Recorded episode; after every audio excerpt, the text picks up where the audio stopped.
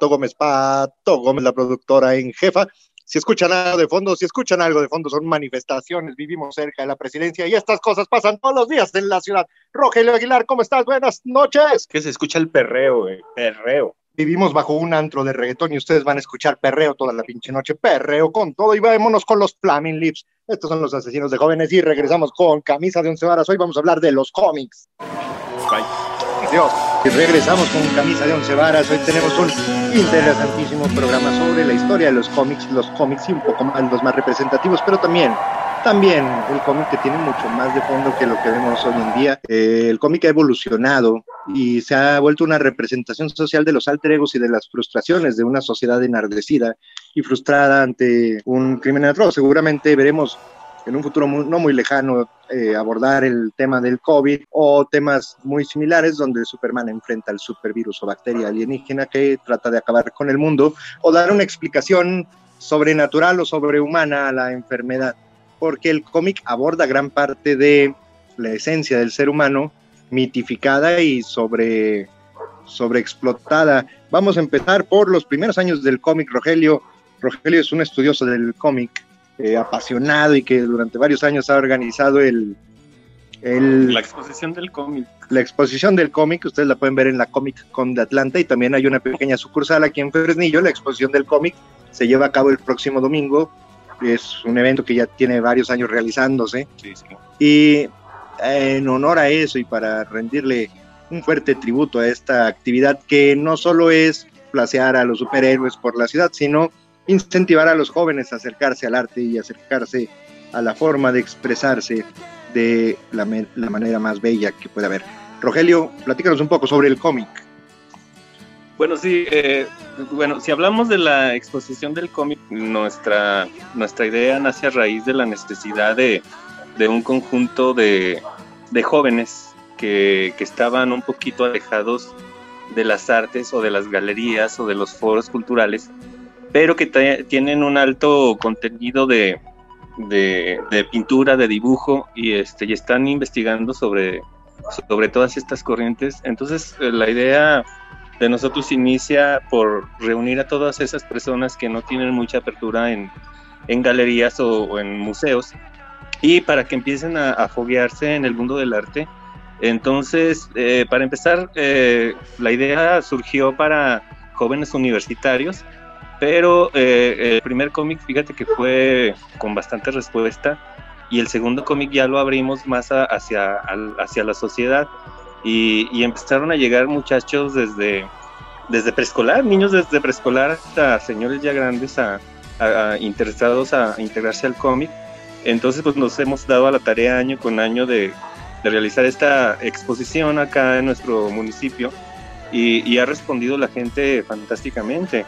Eh, pues ahora sabemos que la delincuencia o, las enfermedades pues no dan, no dan chance o, no, no quitan el dedo del renglón para que las cosas no salgan como uno quiere, pero yo creo que esta es una pequeña semillita de, de hacer algo eh, y estar pues, haciendo algo alternativo de, de todas estas catástrofes que nos están sucediendo. Eh, surgen este tipo de, de eventos para que los jóvenes pues sigan pues, teniendo al- alguna unión, algún algún por qué hacer las cosas, por qué estar aquí. Entonces, pues el cómic es, eh, es uno de los buenos pretextos para hacer, para hacer este rollo del arte. Y bueno, hablando del, del cómic, yo creo que el cómic nace desde, desde que nace la, la, la raza humana, desde, desde las cavernas, desde todas esas manifestaciones, pues empiezan a darse estos dejos. No es un cómic como tal, pero ya eran unas manifestaciones de, de la vida diaria, de lo que hacía la gente en esas, en esas lejanías de, de años. Eh, ahorita hablábamos con el buen Beto de, de los jeroglifos, o de la- del dibujo jeroglífico, de los petroglifos. eh, Los tienen- petroglifos, comentábamos eh, afuera de micrófonos que hay un estudio muy interesante aquí en Fresnillo, hay muchos petroglifos que son aquellos que se grifean con petróleo, ¿no? Fíjate, eh. Nadie escucha a Beto, esperamos, pero guardamos silencio porque el el manager nos está interrumpiendo como siempre. Mira, este, continuamos. Bueno, este, los jeroglíficos, eh, el rollo jeroglífico, eh, pues sí, empieza a dar un dejo de, de una información eh, pues visual, ¿no? Visual, eh, no se diga los códices mayas, que, que, son unos códices muy bonitos, que no, que no habían sido encontrados, pero los que se han visto, eh, hay unos que todavía están coloreados y están muy interesantes, ¿no? Que te habla sobre la cultura, sobre la sociedad, de cómo vivían esas, esas gentes, esas civilizaciones que a nosotros se nos hacen muy lejanas, pero, pero fue un inicio específicamente de, contar una historia, ¿no? Que, es lo que tiene el cómic de raíz, ¿no? Contar una historia. Eh, fíjate que a mí me parece muy interesante el primer cómic que se tiene como, como contemplado como tal, pero no como cómic de producción industrial, sino la primera ilustración de tipo cómic que se tiene registrada fue o se cree que fue la Biblia de Balislav, publicada en el siglo XIV, que contenía 747 ilustraciones del Antiguo Testamento. Es la narración de toda la Biblia y los que han leído la Biblia como un estilo estudioso de la religión, que soy yo, pueden encontrar que la Biblia es muy sangrienta. Entonces, 300 le vienen flores a cualquier versículo de la Biblia y las peleas de David y compañía contra el poderoso Satanás. El Antiguo Testamento incluye el Apocalipsis, que fue la edición especial más vendida de este cómic. 747 ilustraciones. Eh, esto más que nada porque en aquellos tiempos había un fuerte y marcado analfabetismo y se trató de ilustrar para que llegara a más gente, para que hubiera un poco más de conocimiento, ¿no? Y, y digamos, se, se pudiera esparcir un poco más la palabra pero el primer cómic salido al mercado como cómic en 1895. Sí, ya más de 100 años. Lo publicó The New York World y fue una serie de ilustraciones con el título At the Circus in Hogan's Halley, que después se llamaría The Yellow Kid. Las ilustraciones eran sobre la historia de un niño y se centraba en la crítica de la pobreza de las calles de las grandes ciudades, ahogadas por la cultura consumista y materialista, nada que ver con la actualidad, pero nos lleva al comentario inicial. El cómic tuvo un origen meramente, o no meramente, sino demasiado social, una crítica y una proyección. Satírico. Sí, exacto. Proyectar la realidad de una forma, ya, ya sea ultralorada, exagerada o, por la mera sátira, pero incluso la, la misma representación de la Biblia me, me causa mucha inquietud, porque era proyectar lo que te decía la Biblia y cuando lo puedes ver ilustrado realmente es mucho menos poético de lo que lees tú cuando vas a misa, ¿no? Sí, hablábamos de los jeroglíficos y de los códices, porque pues se sabe que en esa, en esa sociedad no existía la imprenta. Cuando la, la invención, la gran invención de la imprenta, sabemos que pues cambió el mundo para totalmente, ¿no? Entonces, eh, eh, hay un dato interesante sobre Yellow Kid que, como era una sátira política y había una competencia, hubo otro personaje que ahorita no recuerdo cuál era su nombre, y, empezó la competencia desde Yellow Kid con ese otro personaje que era como la competencia. Entonces pues, sabemos que Yellow Kid, Yellow significa amarillo, ¿verdad? Entonces de, de Yellow Kid empezó a ser tan satírico, tan, tan metido a la política, que de ahí viene el término amarillista. O sea, el término hasta ahorita, hasta la fecha, que sabemos que que es una este el periodismo de ese tipo no hay eh, no hay en nuestro país digamos. entonces de ahí de ahí de Yellow Kid surge este término de, de publicaciones amarillistas. La revista Alarma debe estar muy agradecida. exactamente. Este, algún día deberíamos de hacer un programa hay que anotarlo entre los 357 mil programas que no hemos hecho sobre la revista Alarma.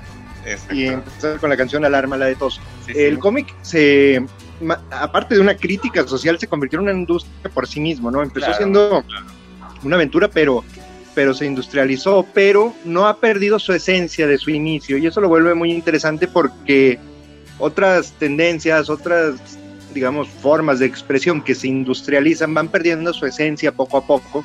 El cómic, por el contrario, ha habido, todavía sigue habiendo, ¿no? Mucho de lo que quiso proyectar desde el inicio, desde su primer incursión en el mundo como tal, como cómic, y, hasta la fecha sigue siendo un, baluarte de la libertad de expresión, también sigue siendo un baluarte de la protesta, eh, sobre todo con el cómic independiente y alternativo, ¿no? Sí, eh, bueno, tenemos ya bueno, el cómic como tal. a Will Eisner, que fue, yo creo que de los pioneros que, que instalaron el cómic como tal, con las viñetas. Eh, sabemos que el cómic ahora, en específico, la revista del cómic, eh, se tiene que utilizar a fuerza una viñeta. Entonces, pues casi casi se lo debemos a este personaje, Will Eisner, que empezó a hacer, no sé, varios, varios temas así muy comunes como, como para empezar a contar historias, ¿no? Las hacía eh, cortitas y empezaron a salir ya otros como tal, de los primeros que, que estuvieron al pie del cañón ya como cómic, eh, pues tenemos a la pequeña Lulu, a Tarzán, y Archie, ¿quién no, recuerda a Archie de los que, éramos fanáticos del cómic? Eh, este, son las primeras, yo no sabía que, que Tarzán era de las primeras revistas cómic que, existieron en, el mundo, ¿no? Y eso pues ya andamos hablando alrededor de 100 años de, existencia de este tipo de, viñetas o, de ya como cómic como tal, ¿no? Como lo conocemos ahora, eran ya los esbozos del cómic. Y me parece una injusticia contra Tarzán no considerarlo un superhéroe porque como tal es un héroe de acción, no tiene superpoderes al igual que Iron Man, pero no lo consideran. Y se le cede el lugar al superhéroe favorito de Norteamérica, Superman, junto con el Capitán América. Eh, y en 1938 aparece por primera vez Action Comics Number One, considerado el primer cómic de superhéroes donde aparece Superman entre, entre las páginas. Hoy en día, muy interesante, se está subastando este cómic en 2 millones de dólares. Está más o menos el estimado que va, que va a estar. Usted lo puede comprar en eBay si quiere comprarlo. Claro. Está un vigente la subasta. Quedan seis días para que termine la subasta del total de 21. Pujas recibidas, la más alta hasta ahora es 1.750.200 dólares. No, lo inventes. Hay fines de semana que no los gano, cabrón. Sí, sí, sí, o sea, te vas a jugar golf y no los ganas. Ese es tu hay, que, hay, que, mandarle este link a nuestro querido, no, más bien nuestro no querido senador Samuel García de Movimiento Ciudadano, para ver si le juega un volado a su papá a ver quién se queda el cómic. No, y fíjate que hablando de Superman, eh, tú sabes cómo surge, surge Superman por esa necesidad de, de, que Estados Unidos estaba en guerra y que, y que no quería eh, la política eh, nacionalista de Estados Unidos quería alguien que fuera muy representativo de, esta comunión americana, ¿no? Sabemos que el patriotismo americano desde toda la vida ha existido cuando Estados Unidos como tal, ¿no? Entonces, como que en 1932 necesitaban... únicamente para combatir a los alemanes y su raza superior, crearon un superhéroe de una raza superior este, con un mensaje completamente incongruente. Y, bueno, la historia de Kalel, todo el mundo la conoce, que es fanático de los cómics, que es un personaje que, que viene de otro planeta, de Krypton, que, que, está a punto de ser eliminado y que los padres, pues, eh, entre los sacrifican o se sacrifican ellos, ahí no entiendo muy bien cuál es el contexto de, este asunto, y lo mandan al planeta Tierra, ¿no? Y ahí surge otra vez ese pequeño eh, no sé, paréntesis o, parentesco entre la vida de Jesús y la vida de Superman. No nos queremos meter mucho a la religiosidad porque luego pues hay mucha gente que, que sí se ofende, pero sí este Superman como tal tiene un dejo de, de un salvador, ¿no? Que vino a la tierra a sacrificarse por nosotros y purificarnos y salvarnos. Eh, varios cómics han tratado de, de, darle una vuelta al superpoder. Incluso hay unas historias alternas buenísimas, como hace poco se publicó una del Capitán América donde se descubre que el Capitán América siempre fue un espía de Hydra y parte del complot para acabar con Norteamérica. Eh, también hay unos cómics muy interesantes, muy alternos, pero ahorita antes de pasar a ese tema que es el que nos están pidiendo nuestros fans, que nos están escribiendo en este momento, ¿qué dice? ¿Qué pasa? Ah, vamos a un corte comercial. Antes de eso, vamos a un corte comercial, no sin antes recordarles que Memín Pinguín también fue cómic. Cállate, productor, cállate. Yo voy a decir cuando nos vamos a un corte, cuando nos vamos a música. Tenemos a Calimán también y tenemos al poderoso, al increíble, al maravilloso, a la esencia del poder mexicano, el santo, y vamos a hablar también de eso. Hablamos de eso. Vamos a una cancioncita, productor. Te queremos. Regresamos con camisa de once varas, Rogelio, estamos platicando sobre los cómics. Eh, nos acaban de hacer un pequeño y breve recordatorio de que tenemos ya un programa especial sobre el cómic mexicano. Si usted quería escuchar sobre Memín Pingüín, Calimán y el Santo, no lo va a hacer ahora. Continuamos con los cómics. Sí, y exactamente, porque también, o sea, ahorita nos estamos centrando más bien en el cómic mm, norteamericano, porque también en Japón, acuérdate que hay una especie de cómic muy, muy marcado. Entonces, entonces sí, yo creo que ah, vamos a hacer tres segmentos de programas porque sí tiene mucho, mucho de don, tela de dónde cortar el asunto del cómic. Ahorita nos estamos enfocando en el cómic norteamericano y estamos hablando de, de precisamente de Superman y, y, es, y ellos mismos salen con su antítesis, eh, el mismo DC que en ese momento pues no, era la casa DC todavía, eh, y es el, famosísimo Batman, ¿no? Que, que, Superman era un todopoderoso, una especie de, de, bajado del cielo de las estrellas, y Batman era todo lo contrario, ¿no? Un magnate que, que intenta hacer justicia por su propia mano, entonces con todo su, su sabiduría y también todo su poder adquisitivo económico, pues empieza a armar sus gadgets desde entonces. Estamos hablando de 1938, 1940 más o menos, eh, y en ese entonces pues ya se inventaba mínimo en la imaginación la tecnología, ¿no? Que, que pues para esos años yo creo que ni siquiera la humanidad estaba pensando en tantas cosas que podía hacer un, humano. Entonces eso lo llevó al estatus de superhéroe, ¿no? al famosísimo Batman, que su vida ya ha sido tantas veces repetida en películas, en programas, en series, pero que también surge como una necesidad de hacer algo muy terrenal para, para esta casa DC, porque ya Superman pues rebasaba todos. Y hasta la fecha Superman sigue siendo uno de los iconos más importantes de, del asunto del cómic, ¿no? Y entonces, pues de ahí de, de, Batman, pues ya surgen otros personajes como, como la Mujer Maravilla.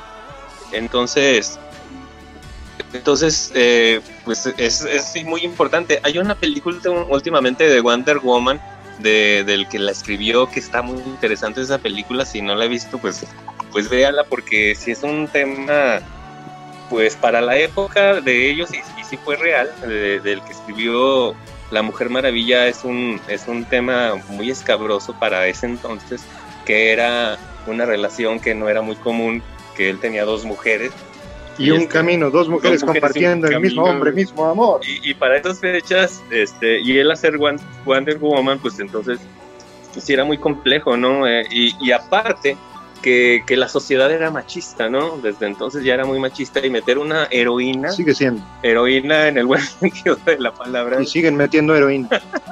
este, pues era muy complicado para que entrara a las grandes ligas del cómic en ese entonces, pero lo logró Wonder Woman, ¿no? La Mujer Maravilla. Aparte es muy interesante porque entre DC y Marvel tienen sus personajes similares contrarios, ¿no?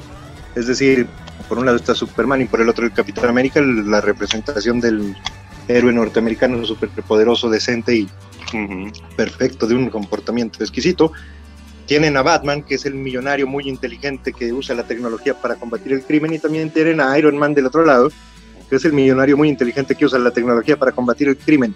Es decir, pues como que hay unos roles muy básicos en todos los cómics que, se van llenando y, para hacer un team tú tienes que ir, eh, Batman, Iron Man, este, son similares y eh, después ya fueron expandiendo todo este universo hasta llegar a un X número de personalidades.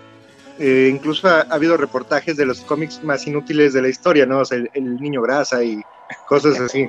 Pero ¿por qué fue tan importante y por qué tuvo tanto auge y por qué fue eh, con tanta masividad este asunto de los cómics, eh, de la revista del cómic? Y hubo una razón muy importante, porque en esos momentos no existía la radio para empezar, era muy complicado, bueno, existía, pero era muy complicado de que toda la sociedad, de, toda la gente que, vivía en Estados Unidos, tuviera un radio, ¿no? Era, era un artículo, eh, pues, de lujo, ¿no?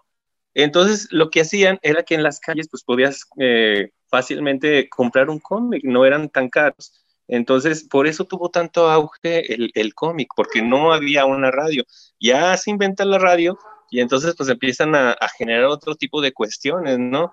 A mí me encantaba de chavo leer, bueno, no leer visualizar los cómics de Penthouse y Playboy, estaban increíbles, unas siluetas muy realistas, parecían casi, casi fotografías. los, que, los que hacían esos dibujos eran maravillosos.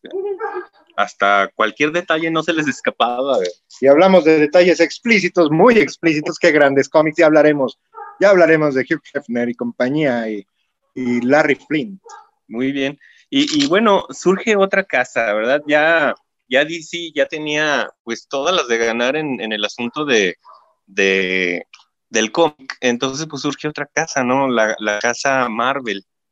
Y bueno, gracias a Stan Lee, eh, bueno, se dice, ¿no? Porque siempre hay alguien detrás que son los genios de, las creatividades y, algunos otros son los que se aprovechan. Pero lo firmó Stan Lee, ¿no? Exactamente, Stan Lee, pero el otro es Steve Dico, que fue el que, el que creó el que inventó el traje del famosísimo hombre araña. Y en México también teníamos nuestro Paco Stanley, este falleció tristemente y, su patiño, Mario Besares. Mario inventaba las bromas y Paco Stanley las firmaba. Y fíjate que fue casi 30 años después de que, que la DC aparece como tal y, y, con un personaje y casi 20 años después no sabemos quién mató a Paco Stanley. Efectivamente, este, con un, un, personaje que ya no, ya no era el prototipo de un hombre rudo, de un hombre o de un superhéroe venido de otros lados, sino que era un niño.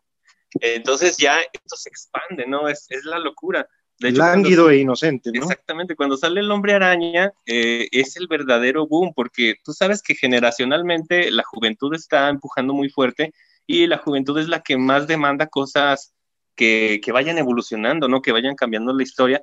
Y pues el hombre araña cayó como anillo al dedo para esta necesidad de la nueva juventud en, los 60 cuando el rock estaba eh, tomando también mucha fuerza, ¿no?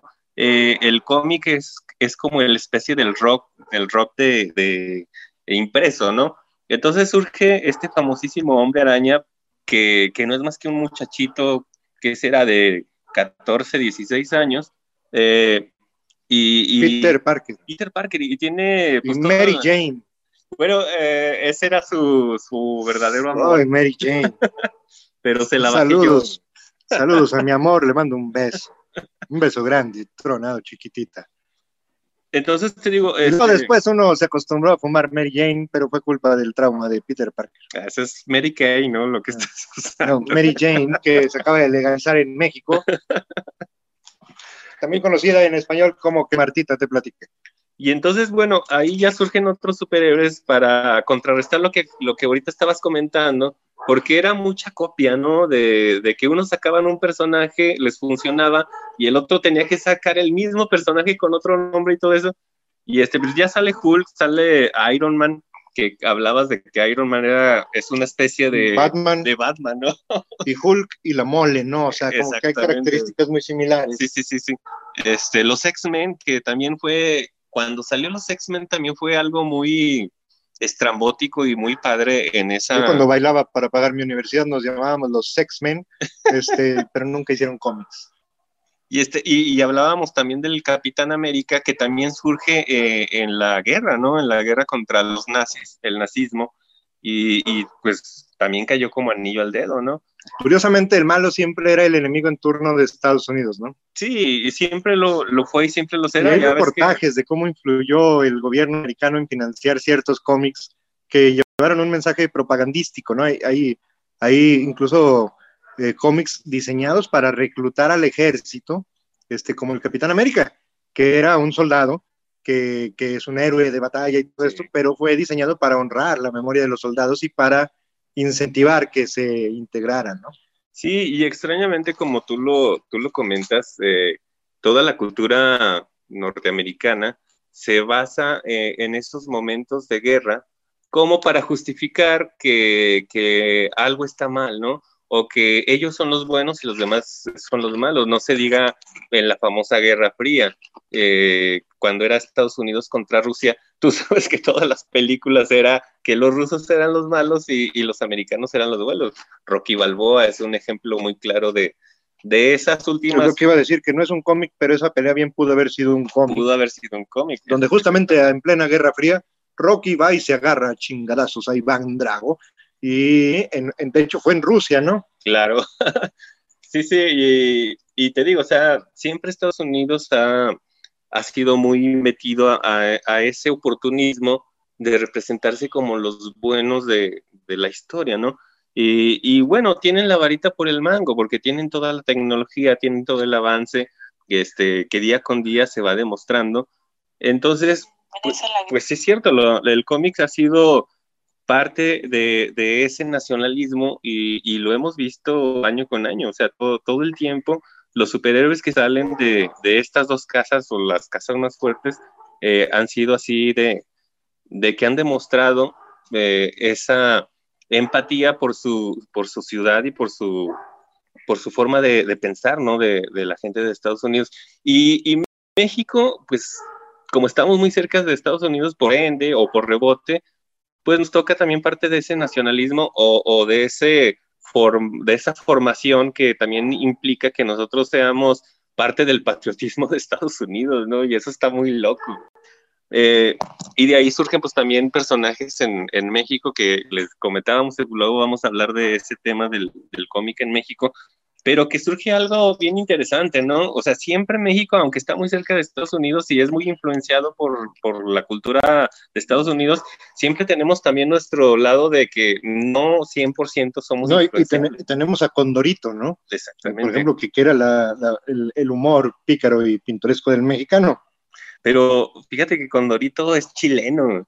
No, no, no, se hizo mucho tiempo en México una parte de, de la producción eh, y de los derechos llegaron a México así como para sustituir las que eran de Cantinflas, que también fueron muy vendidas, no sé si te tocó leerlos. Sí, sí, cómo no. más, hacia acá, cuando yo tuve mi infancia, que fue cuando usted estaba viviendo su segunda juventud, eh, los Capulinitas, que no sé si a Pato le tocó leer los Capulinitas, los Capulinitas eran basados en nuestro genio de la comedia Gaspar en Aine Capulina, y eran pues, pues, más que nada moralistas, ¿no? Porque la línea de gobierno eh, mexicana era pues, pues, del valor moral y de la cartilla moral y chingaderas así que estamos volviendo a revivir como que el viejo PRI llegó, no vamos a hablar de maldita y sucia y cochina política. Quiero mandar un saludo y aprovechar para mandar un saludo a Rubí de mi corazón. Rubí de mi corazón, píchate los tacos. Y a mí también. Y a vos también, vos también quiere tacos. Todos queremos tacos. Pato quiere tacos. Salud, todos queremos tacos. Levante la mano quien quiere tacos. Tacos a la una, tacos a las dos, tacos a las tres. Yo quiero hablar un poco de, de eh, los, superhéroes rusos, que, que son como eh, la contraparte del Capitán América y compañía. Uno de ellos es un ex soldado que lucha contra los demonios en Moscú y un oficial de policía que lucha por la justicia en San Petersburgo. Tomen eso, Marvel.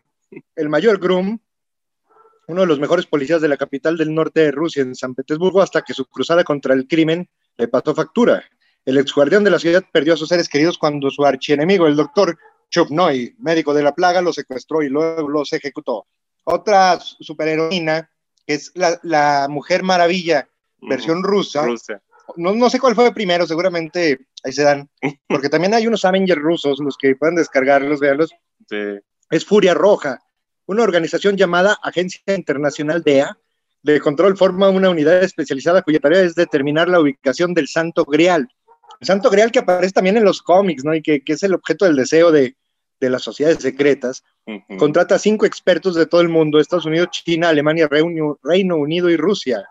Cada uno de los miembros de la unidad es especialista único en su campo, supervivencia, informática, artes marciales, etc.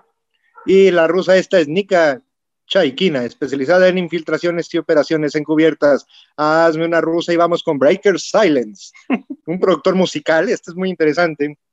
Es algo similar a los gorilas zombie.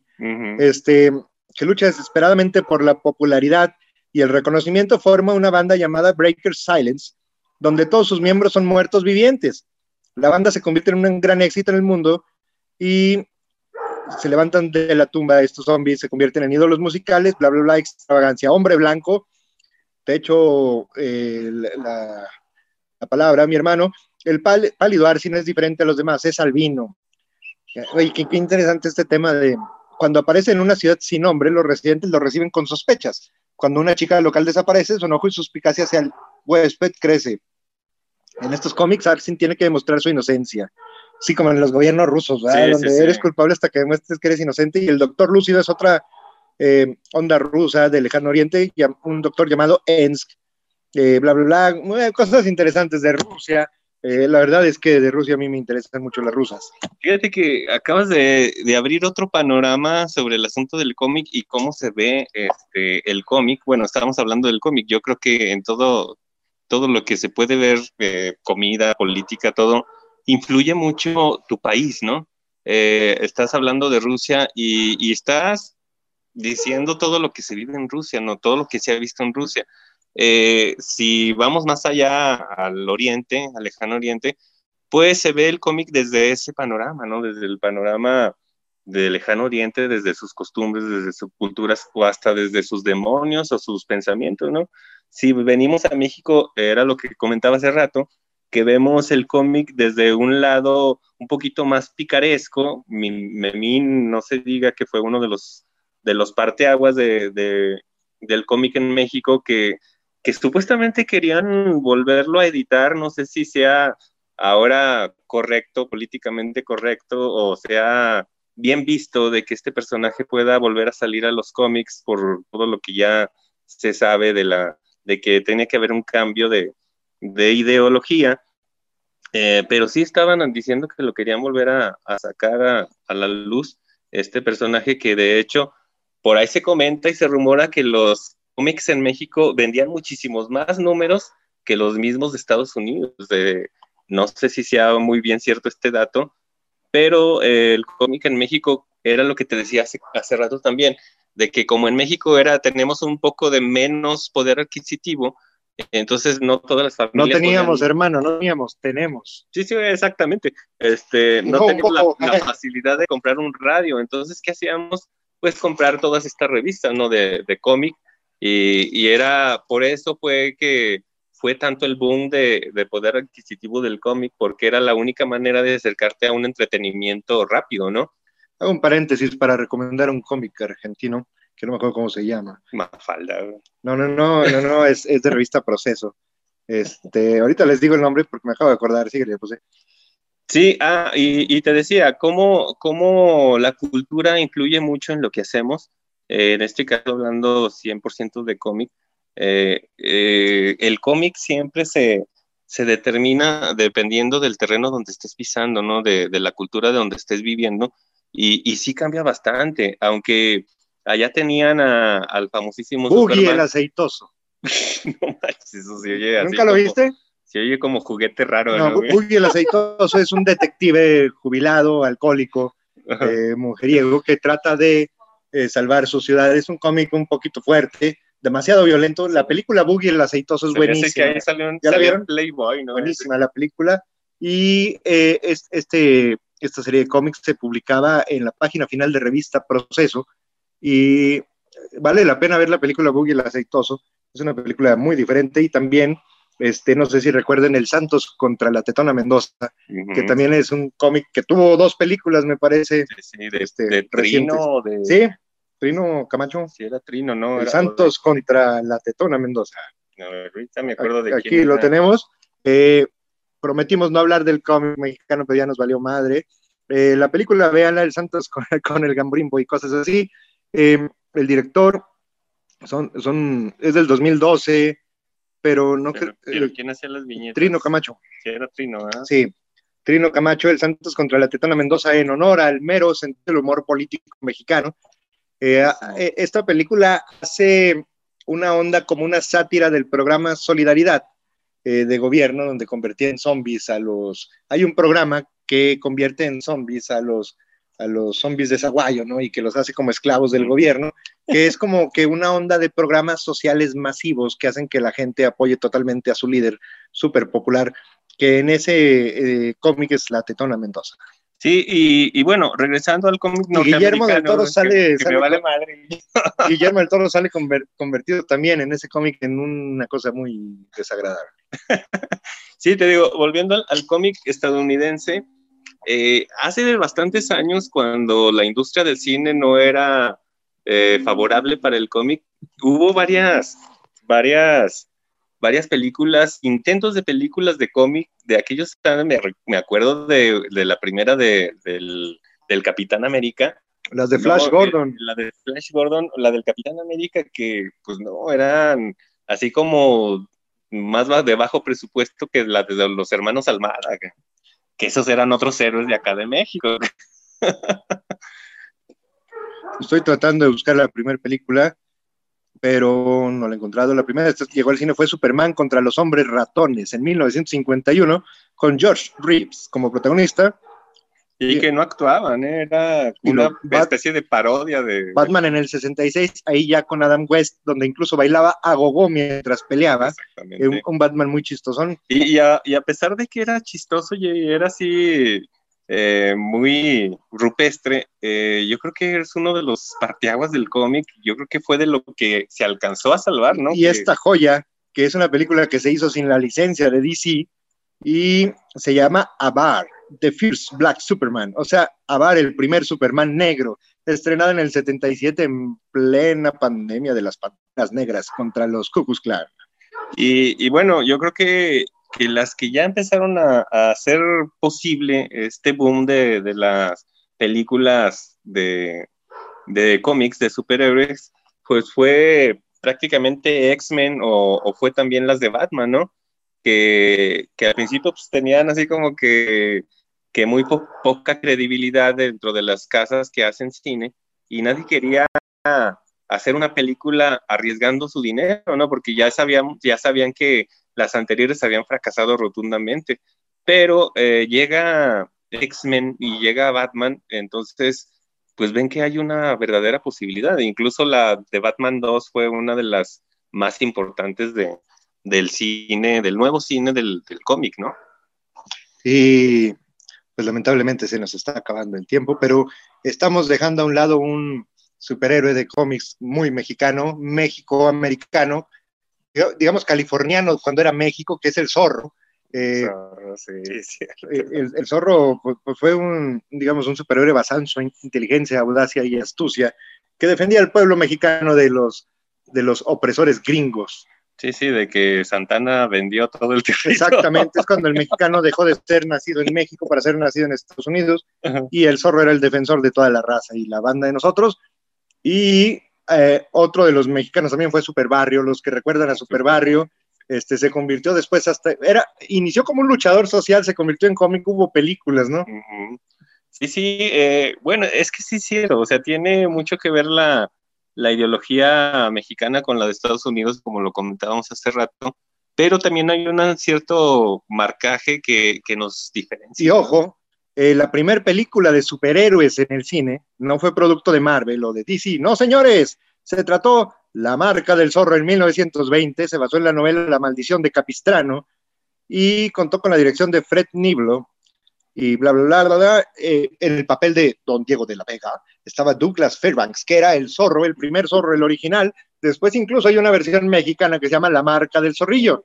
La Marca del Zorrillo es, es una parodia mm, cómica mexicana de La Marca del Zorro y narra las aventuras de Don Diego de la Vega, hijo de un hacendado californiano que toma la identidad de El Zorro para proteger al pueblo de la corrupción encabezada por el gobernador Alejandro Digo Alvarado, el capitán Juan Ramón y un sargento de nombre Pedro González. Exactamente. Y bueno, eh, sí tenemos ah, la iconografía. Estamos viendo el arte de, la marca del zorro con Douglas Fairbanks. Muy bello.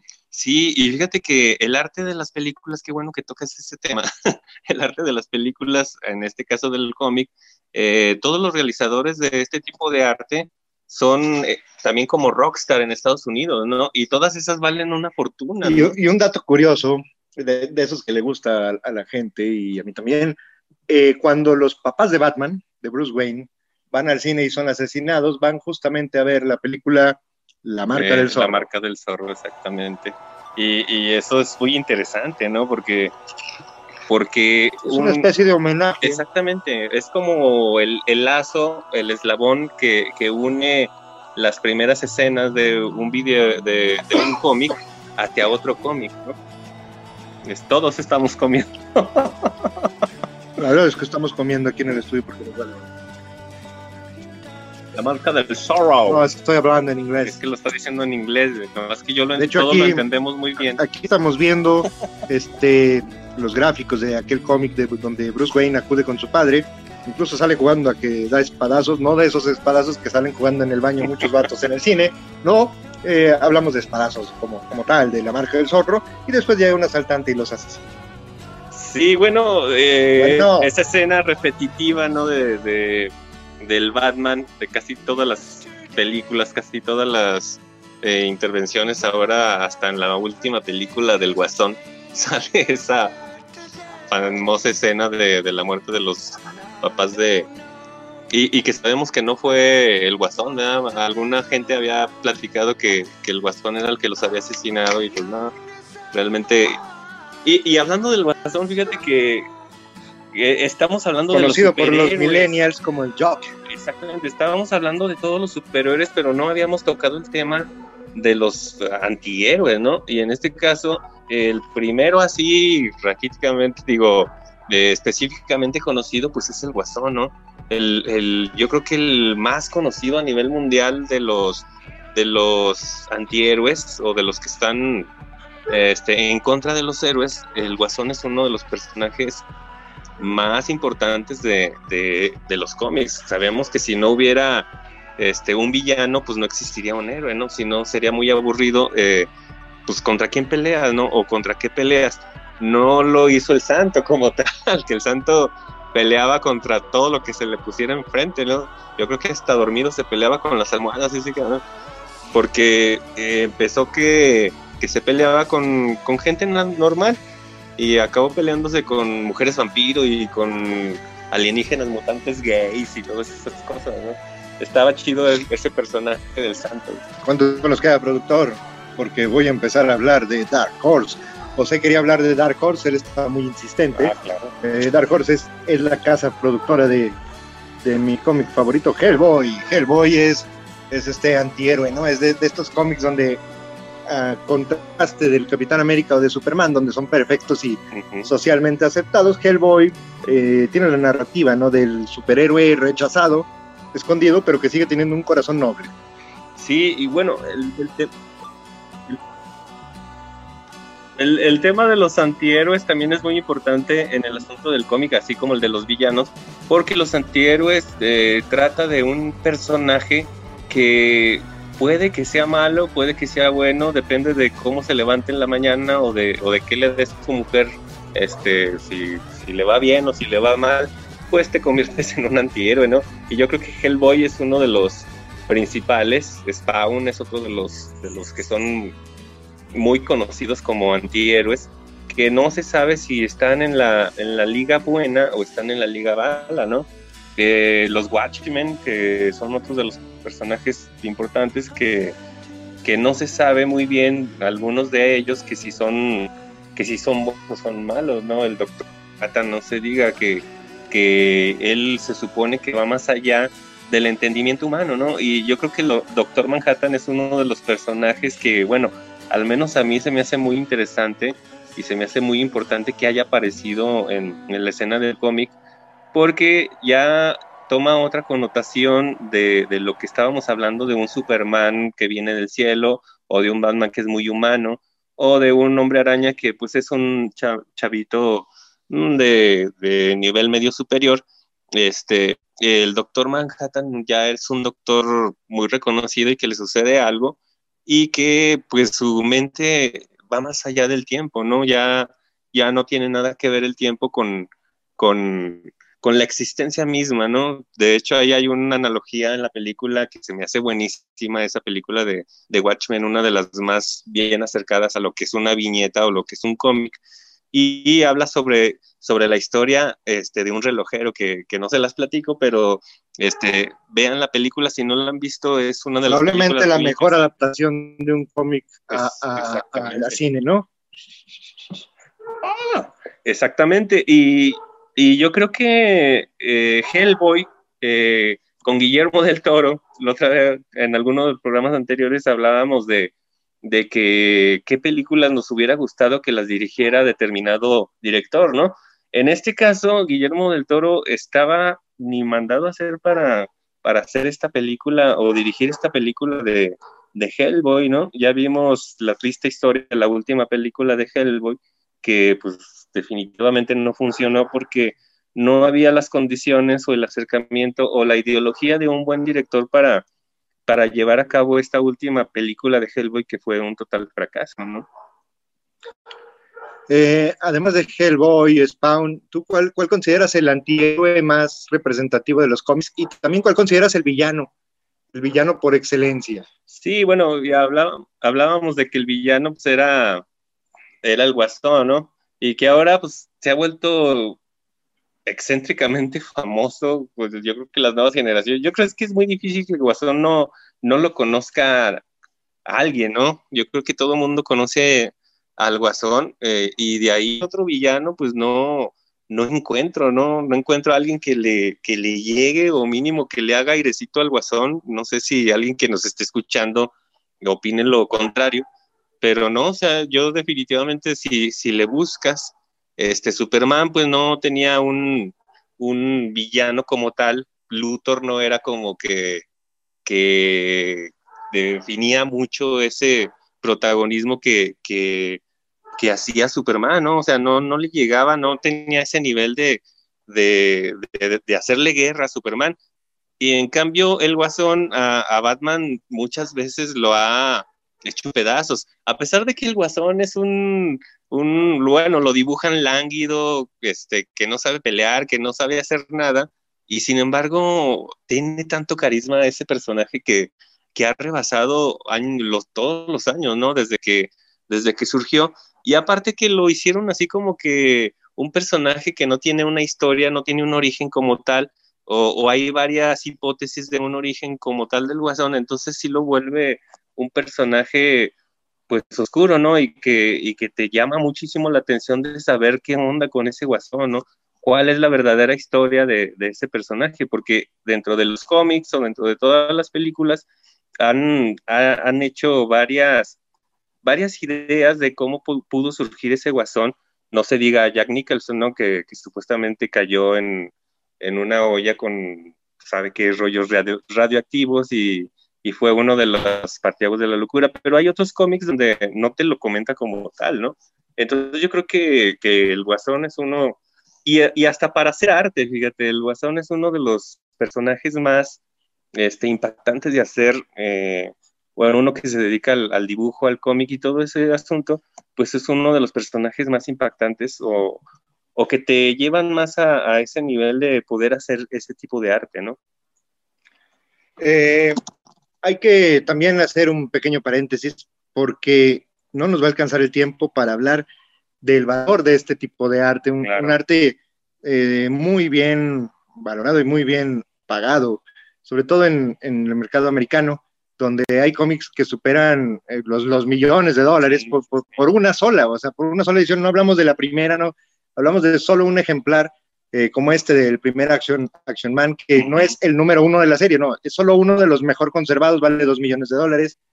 También hay unas ediciones especiales un poco más, más aterrizadas para, para los clase medieros de media para abajo como nosotros. Eh, uno de los más bonitos que yo he visto es la edición especial de 300. Si usted tiene oportunidad de comprar 300 en edición especial, es la recopilación en un libro de todos los cómics que hubo de esta serie. Dark Horse, eh, yo quería hablar más bien de la parte en que, a diferencia de Superman, que ha tenido 37 mil muertes distintas, eh, Dark Horse eh, le gusta realizar series limitadas, donde el cómic tiene un final total desde el inicio, ¿no? Como en 300 se muere Leonidas y la chingada. Este, también con Hellboy hay, hay una serie, o sea, que está pensada desde un inicio para, para terminar. Y esto es algo que le da mucho valor y le da como un extra, ¿no? Para poder, para poder, eh, digamos, brincar en la popularidad. También tiene los derechos de Alien contra Depredador, que es como una adaptación que hicieron para cómics, que la película no es tan buena, pero que es muy interesante. Rogelio, nos está acabando el tiempo de camisa de once varas. Eh, ¿Qué quieres decir como apuntes finales de este que es tu tema? Y invitarnos a seguir la exposición, no sé si la van a transmitir en vivo también.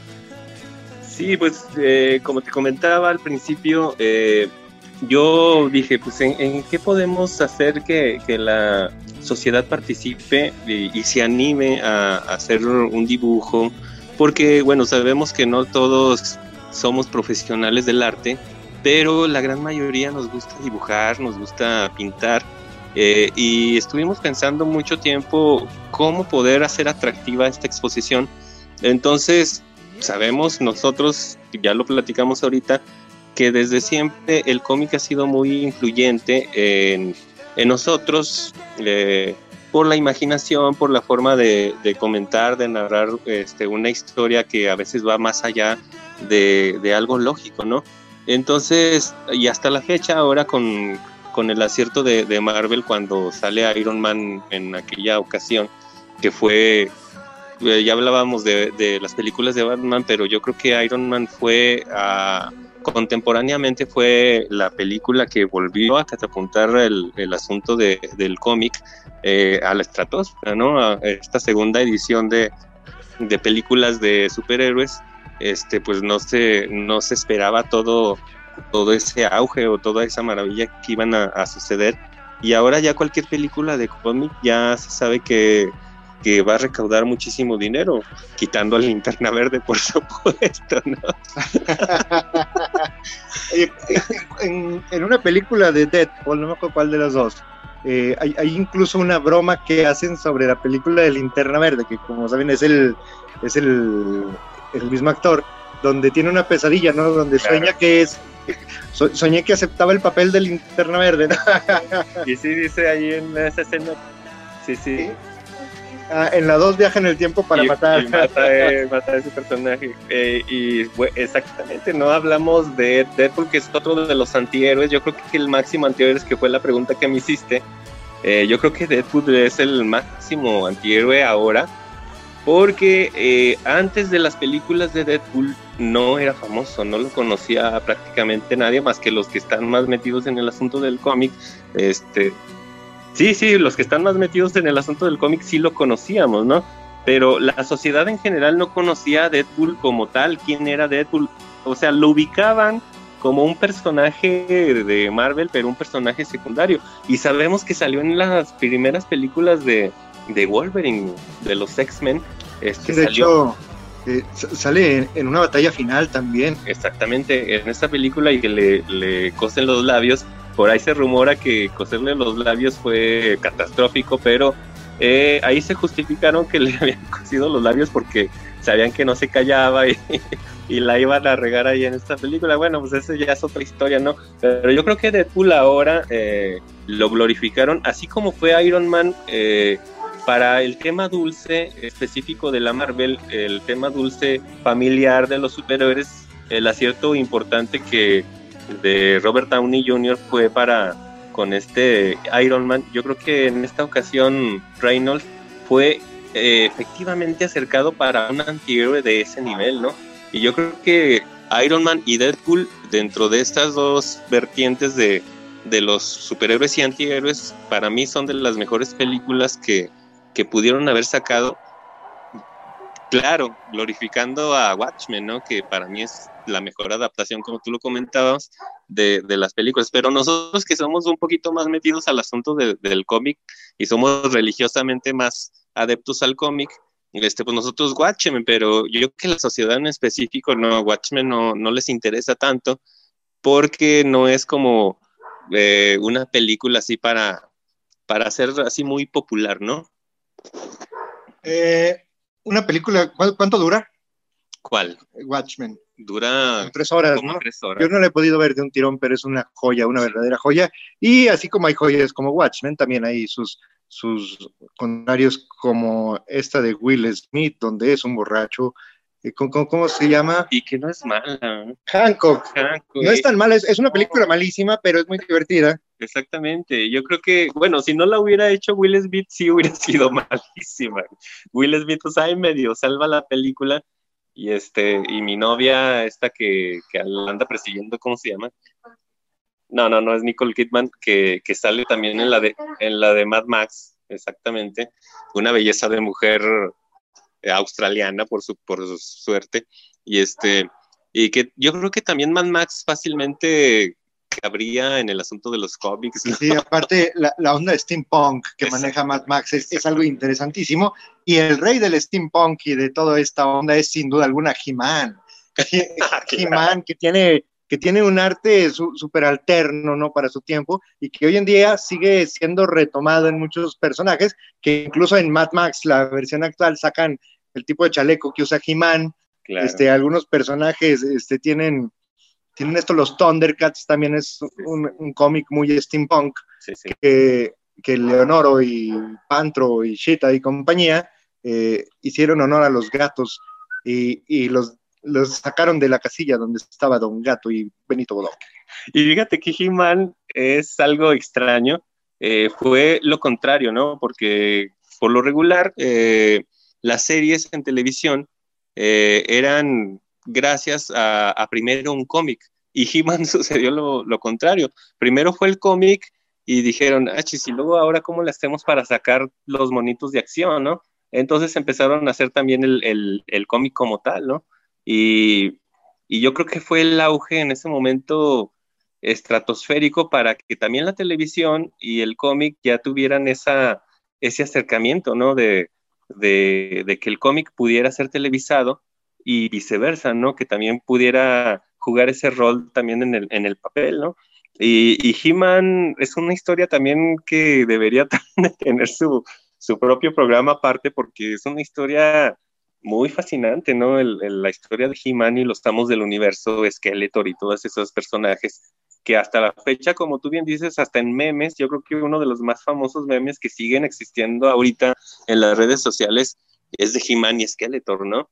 Que, vienen haciendo pues, una parodia de, toda la sociedad que, y, y, de lo nuevo que estamos viviendo. Yo creo que esos personajes que, que transgreden o van más allá de los tiempos. Muy similar a Munra, ¿no? Exactamente, que, que era lo que tú decías de los Thundercats, que últimamente decían que iba a salir una película de los Thundercats y no sé por qué no la han sacado, que, que debería de, de, existir esa película, ¿no? Nada más que no la hagan, no la echen a perder como los videojuegos, como la de Mortal Kombat. Mortal Kombat, que Mortal Kombat es una joya de videojuego, que bien pudo haber sido cómic, ¿eh? Exactamente. Pero las películas sí son una vasca, igual que cuando salió Street Fighter, no sé si te acuerdas. Sí, también. Eh, a excepción de Major Bison, eh, todos los demás eran una vasca completa, pero hay una película animada de Street Fighter, eh, donde, por cierto, Chun-Li sale en la regalera con, no, más bien sin ropa. yo la vi por ahí como a los 13 años, fue una joya visual para mí. Ni la acabaste de ver. sí la acabé de ver y la regresé varias veces porque todavía le dabas para atrás. ¿eh? No es como era el DVD, era un VHS. Eh, lo sacabas y con la pluma le dabas vuelta para regresarlo. Ah, eh, estamos hablando del VHS, luego hablaremos de las formas de reproducir video. Antes de eso fue el, ah, beta. sí, sí, pero o sea, sí le daba vueltas, pero, pero pues ese era el paso de la muerte, eso era otra cosa. bueno, señores, ya se nos acabó el tiempo que este fue Camisa de nuestra punto final duró más que todo el programa. Les agradecemos a todos los que estuvieron presentes y ausentes, nos importa muy poco, porque aparte tenemos una, una buena noticia, hay una reproducción vía Spotify que ustedes pueden escuchar y recomendar a todos sus amigos. Háganlo porque no vivimos del aplauso, cabrones, necesitamos que lo reproduzcan, no nos pagan. Esperamos que no censuren este programa, hablamos mucho de drogas sin querer queriendo. No, pero pues tiene mucho sentido, ¿no? Y aparte ahora ya es legal. Sí, como sea, saludos a Mary Jane y saludos a las heroínas. Al rato nos vemos. Esto fue Camisa de Once Varas, yo soy Marcos Saucedo, me acompaña Rogelio Aguilar y Gómez y Beto, Beto, Beto, Beto, Eric Casas. Beto, gracias. Beto. Yo soy el cabrón, esto fue Once Varas, muchas gracias. Si escucha algo de fondo es el perreo duro de este bar de reggaetón llamado Abejo. Saludos a la banda, adiós. Bye. Bye.